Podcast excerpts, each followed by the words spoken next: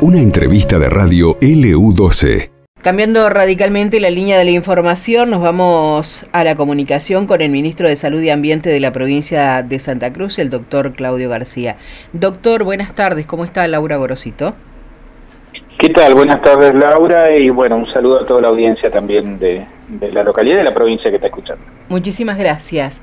Eh, doctor, ¿se ha sumado un nuevo punto de testeo en la ciudad de Río Gallegos?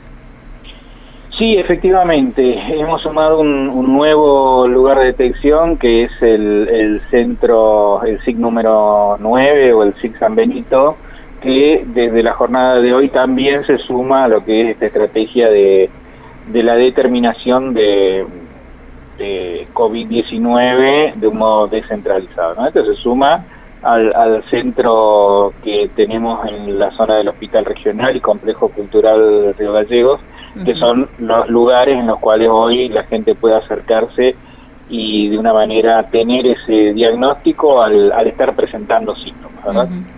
eh, doctor, ¿se, ¿se ha visto aumentado o se ha incrementado de una manera eh, abrupta en estos en este último mes, podría decir, porque yo recuerdo que en los primeros días de mayo había veintitantos eh, personas positivas de, de, COVID y ahora es como que ese número se ha elevado de una manera importante.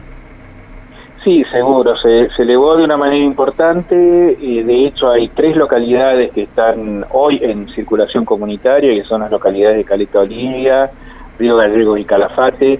Y bueno, vemos un incremento importante en la cantidad de personas sintomáticas y que, a ver, en algunos casos estas personas sintomáticas no son, no son COVID positivo y en otros casos sí, eso hace que nosotros vayamos teniendo un número eh, incrementado de cantidad de personas que vienen a sumarse a la estadística, ¿no?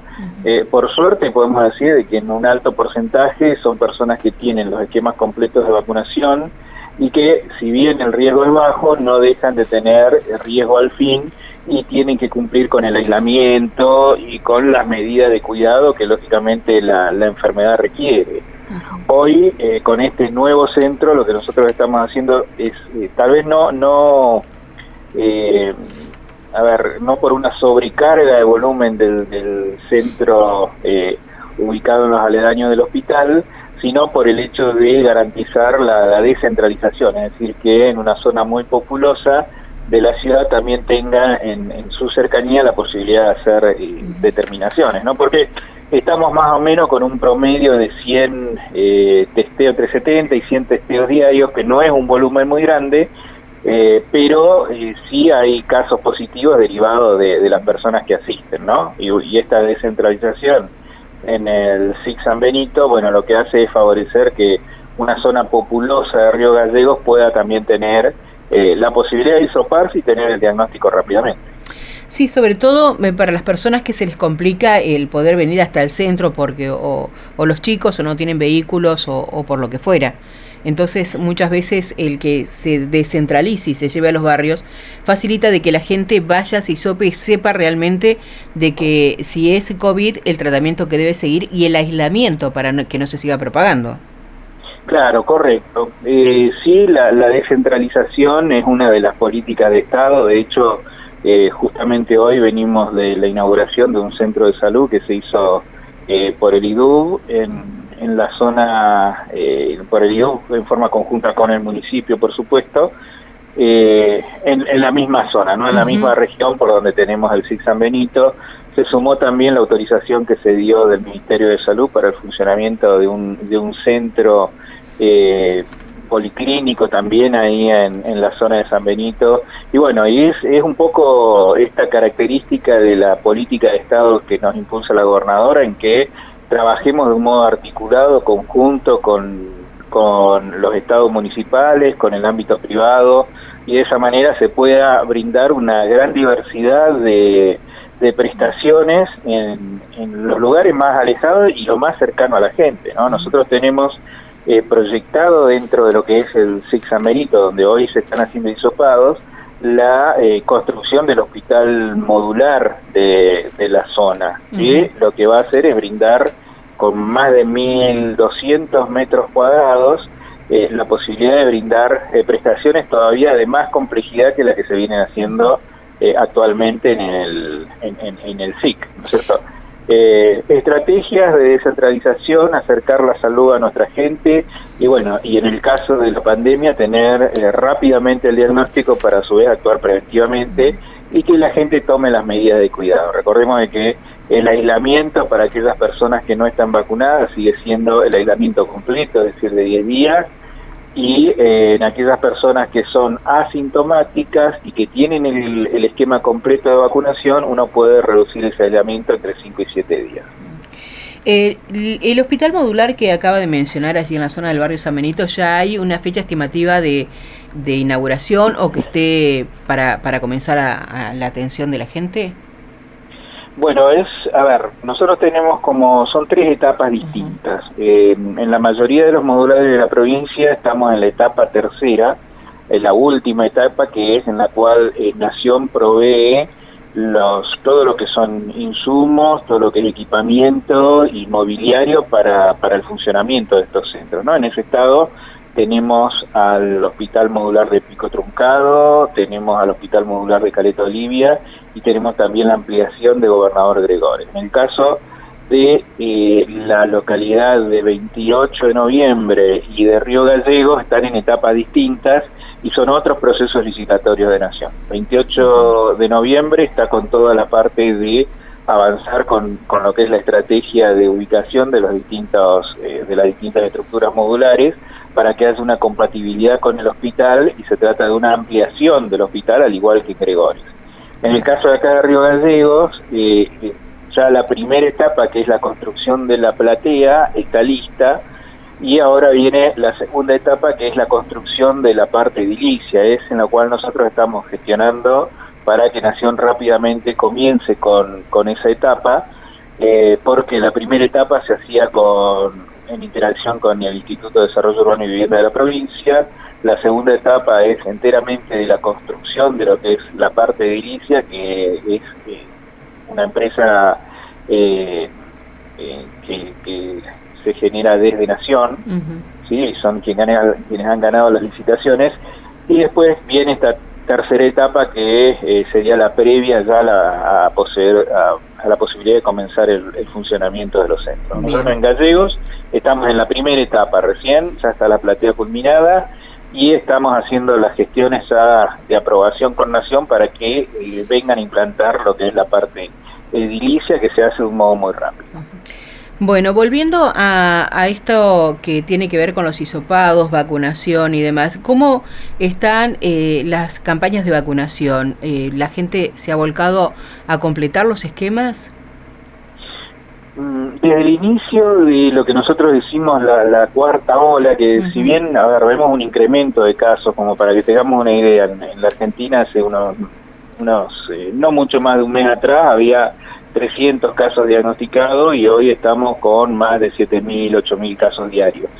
Eh, con esta situación de que eh, se plantea el inicio de la cuarta ola, se vio una, eh, a ver, una contracción de la gente acercarse a los centros de vacunación y actualizar el proceso vacunatorio. ¿Sí? Eso hizo de que nuestros centros de vacunación tuvieran un flujo importante de gente, pero nosotros pretendemos que haya un flujo mucho mayor todavía. Por eso la insistencia en que eh, estamos en, un brote, hay varias localidades que están en circulación comunitaria y que es necesario tener actualizado el proceso de vacunación porque es la única forma en la cual nosotros tenemos certeza de que vamos a estar protegidos.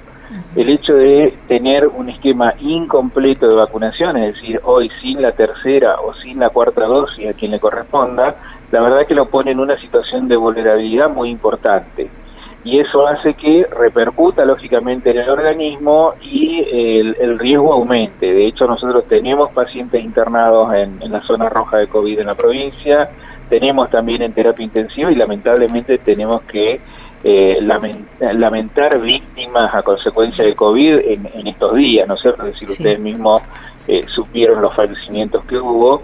Y bueno, eh, principalmente la, la parte de vacunación es el mecanismo más eficiente que hay y se insta a toda la población a realizar la vacunación y a mantener actualizado, ¿no? Es decir, después del esquema primario, que de primera y segunda dosis, a los cuatro meses hay que colocar la segunda y a los cuatro meses la tercera. Entonces, de esa manera, la cuarta, perdón. De esa manera, eh, teniendo las cuatro dosis, hoy eh, consideramos que una persona está inmunizada. Ahora, si el esquema está incompleto, el riesgo que tiene es un riesgo incrementado respecto del resto de las personas.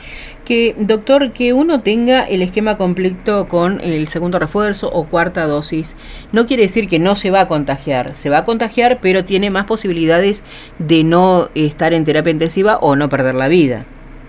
Correcto, lo que previene la enfermedad, lo que previene la vacuna son las formas graves de la enfermedad, ¿sí?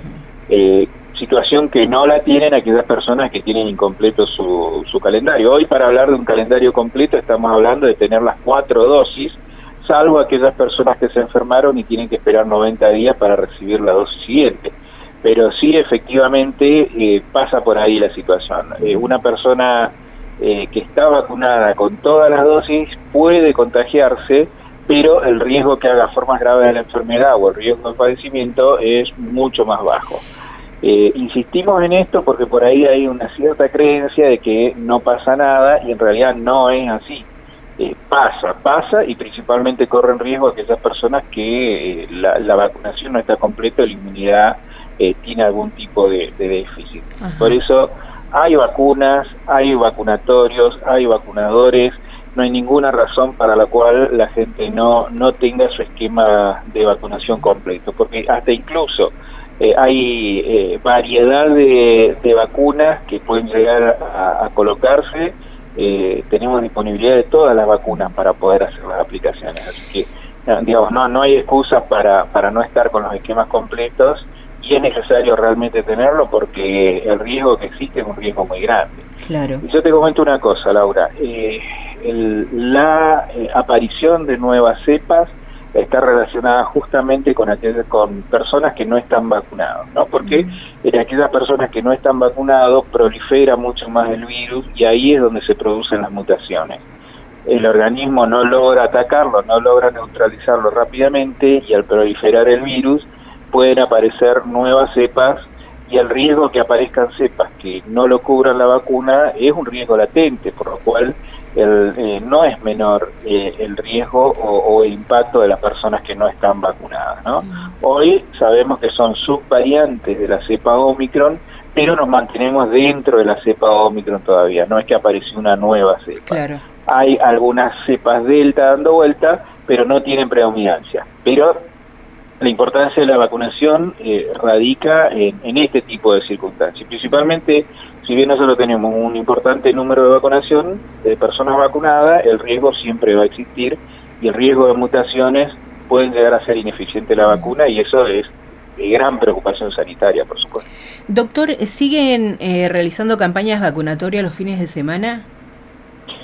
Y nosotros trabajamos en, todo lo que es, eh, le decimos, en, días y horarios no convencionales, ¿no? Eh, aprovechamos la noche de los museos para vacunar, aprovechamos los fines de semana, los horarios eh, nocturnos, porque lo que sí vimos es que hay determinadas personas que por razones laborales, que por ocupaciones eh, en su casa, por distintas razones, en los horarios que habitualmente están abiertos los, los centros de salud se les complica, pero está la posibilidad de hacerlo también en horarios eh, a contraturno o en los horarios no convencionales. De hecho, nosotros acá en Río Gallegos, eh, durante los fines de semana, habitualmente tenemos centros o los trailers eh, o los consultorios móviles dispuestos en distintos lugares de, la localidad para garantizar que haya una continuidad de, posibilidades de vacunación de todo el tiempo, ¿no? Eh, por ahí le damos mucha difusión a través de nuestras redes o a través de, de la página o las distintas comunicaciones que hacemos, pero sí efectivamente eh, impulsamos mucho el, día y horario no convencional como una estrategia para garantizar que eh, la mayor cantidad de personas acceda y efectivamente vemos que es así, ¿no? Eh, durante este fin de semana estuvo el centro 3 abierto y vacunaron una, cantidad importante de personas y otro centro más, no me acuerdo si es el, número 4 el 4, bueno. Y el 4 que en realidad tuvieron jornadas exitosas, exitosas por la cantidad de gente que va y exitosa porque logramos hacer que gente actualice su calendario de vacunación y eso es extremadamente bueno. Eh, ¿Existe algún riesgo de que se, se vuelvan para atrás los protocolos y, y, todo lo que estamos en este momento, las libertades, podríamos decir, que tenemos hasta el momento con respecto al COVID? Es eh, tal vez muy osado o decir que sí o decir que no, porque la verdad es que si hay algo que nos viene enseñando la pandemia es de que la variabilidad de todas las situaciones sanitarias eh, es extremadamente rápida. Si hoy nosotros eh, tomamos en cuenta qué es lo que viene sucediendo en otros países del mundo, vemos de que están tomando en algunos lugares medidas muy restrictivas, incluso hasta con valores inferiores a los que nosotros tenemos. En principio, mientras eh, la vacuna siga teniendo eficiencia, mientras tengamos eh, eh, los sistemas de salud que tienen capacidad todavía para, para poder contener pacientes, mientras haya una voluntad de la gente en lo que es la utilización de barbijo y las medidas de prevención, es decir, mientras estén todas las condiciones dadas, nosotros entendemos que no va a ser necesario volver a tomar medidas restrictivas. Pero lamentablemente toda esta situación puede cambiar eh, de un momento a otro por distintas razones, ¿no? A ver, en, el medio de la pandemia nosotros conocimos la reaparición del sarampión, por ejemplo, conocimos la eh, aparición de formas de hepatitis fulminantes eh, en niños principalmente, que todo esto es materia de estudio en este momento. Conocemos, conocimos la viruela símica, es decir, eh, múltiples eh, situaciones que, que aparecen eh, y que pueden cambiar totalmente de un momento a otro lo que son las, las proyecciones que uno puede llegar a tener desde el punto de vista sanitario y basándose en el conocimiento actual que tenemos sobre, sobre la pandemia, ¿no es cierto? Que venimos aprendiendo a diario cada una de las, de las acciones que se realizan. La última pregunta, ya lo dejamos en libertad, doctor. Habló de ocupación de camas de la unidad de terapia intensiva. ¿Tiene un porcentaje cercano, estimativo? nosotros estamos con, con valores de, internación de terapia intensiva que no son tan elevados, es decir, cuando hablamos de un porcentaje menor del 40%, eh, estamos diciendo de que no, no existe un, un estrés sanitario en, en lo que respecta a, a la posibilidad de, riesgo, ¿no? Eh, pero, a ver, también nosotros cuando evaluamos el riesgo eh, sanitario tomamos en cuenta no solo la situación de la situación de, los casos de COVID, sino todo aquello que esté relacionado también a, la necesidad de utilización de, de camas en terapia intensiva. Entonces, eh, la, la, ocupación eh, hoy en terapia intensiva en la provincia de Santa Cruz eh, tiene porcentajes relativamente aceptables y con eh, menos del 50%. Es decir, hoy 47% eh, del porcentaje de ocupación y el de ocupación general de 38%. ¿sí? Pero la mayoría de los casos que se encuentran internados en terapia intensiva son relacionados a, a otras patologías y no necesariamente a COVID. Bien. Doctor, muchísimas gracias, muy amable. No, al contrario, nuevamente un saludo para ustedes y para toda la audiencia. Gracias, hasta luego. Hablábamos con el doctor Claudio García, ministro de Salud y Ambiente de la provincia de Santa Cruz. Esto pasó en LU12, AM680 y FM Láser 92.9.